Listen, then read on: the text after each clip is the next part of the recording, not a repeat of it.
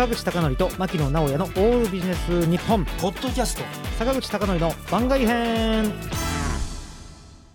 坂口孝則と牧野直哉のオールビジネス日本。今回のテーマは RC サクセション。指摘ベスト3ですということで、えー、私坂口が一人語りでお送りします。RC サクセションの指摘ベスト3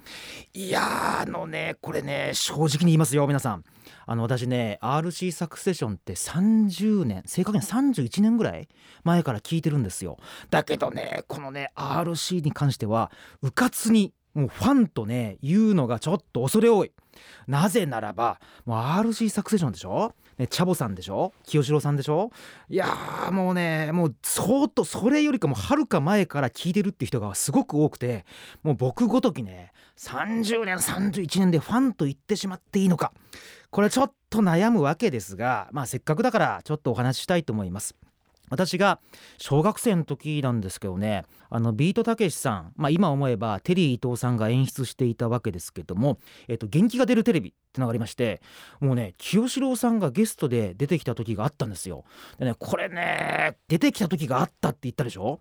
これがねいくら聞いても調べても、まあ、出てこないだけど小学生の僕の中にはもう明らかな記憶として女性を前に清志郎さんがアコギでなんか歌ってたっていうのがすごい強烈に残っててうわーなんだこのすごい歌はって思ったのは間違いなく記憶あるんですよ。でそこで近くのレンタルビデオ店に行きまして当時ですね「ベイビー・ア・ゴーゴー」というアルバムが出てましてでこれを聴いてでその後にですねベスト版を聴いて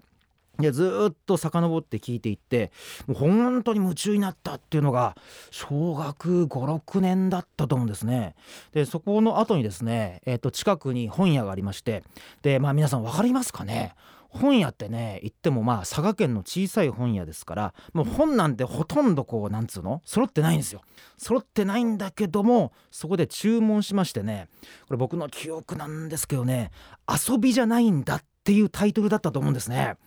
これネットで調べてもなかなか出てこないんだけど僕のもう小学生の鮮明な記憶では遊びじゃないんだっていうあのタイトルで赤い表紙だったんですけどね。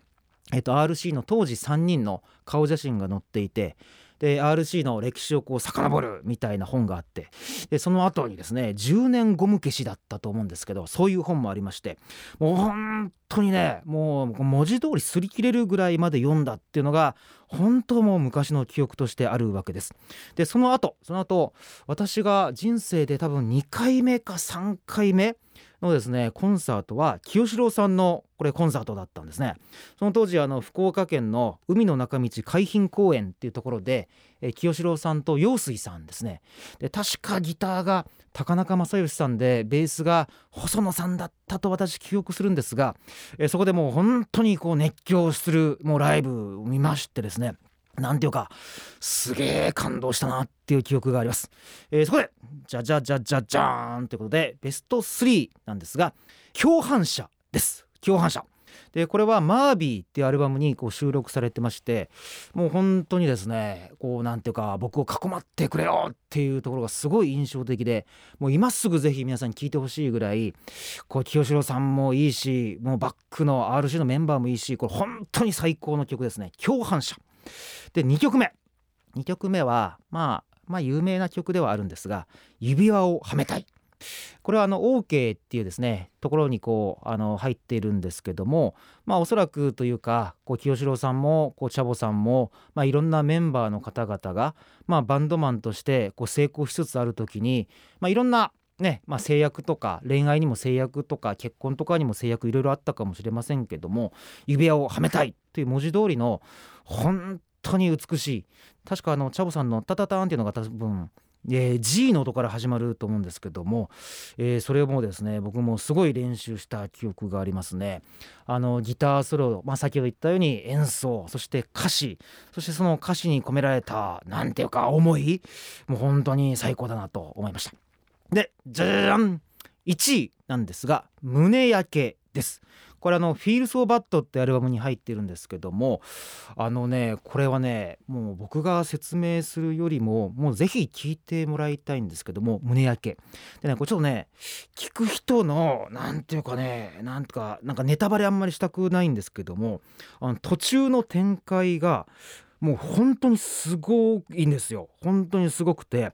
これなんていうかなあこういう曲を作る人がいるんだっていうもう人類に、まあ、その当時はまあ清志郎さんも生きてたんでああこういうなんか偉人すげえ人が同じ時代にこう日本に生きてるんだっていうのが本当にですねなんかもう感心するぐらいの曲でしたので胸焼け。で特にその途中の曲展開皆さんぜひ聴いてください、えー、3位が共犯者。そして2位が指輪をはめたい1位が私的には胸焼けでしたところで皆さん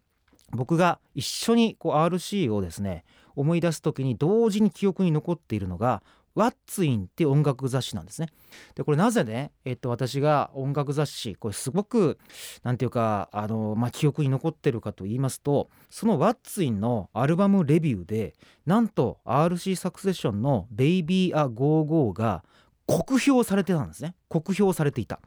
でその女性、まあ、確か女性の音楽評論家の方だったと思うんですけどもあのでかい音の RC サクセションがもういなくなっちゃったっていうことを書いてるんですね、まあ、確かにあの「ベイビーやゴーゴー」では、まあ、アコースティックが中心で、まあ、素晴らしい曲ばっかりなんですけどね「I Like You」から始まって、まあ、だけどその音楽評論家からするとこうでかい音の RC がなくなっちゃったと。でいつまたでかい音の RC が戻ってくるんだろうっていうですねことを言ってるわけです。で私はあのねうんいやこの音楽評論家の言うこともわかるけどもわかるけども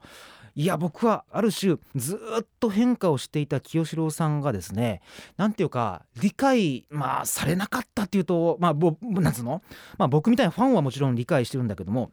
一般的にはあのタイマーズカバーズもいろいろありましたしもうずっとこう変化し続けてる清志郎さんがですねなんかある意味一部では誤解されているその誤解のなんか象徴のような形でその音楽表をですね見たんですね。でさて私は胸焼けとか指輪をはめたいとか共犯者っていうのを僕挙げたんですけどこれね違う解釈で言うと僕はあの清志郎さんの「魂の叫び」を歌った3曲と思っているんですね。でその特に共犯者なんていうのは、まあ、共犯ですから。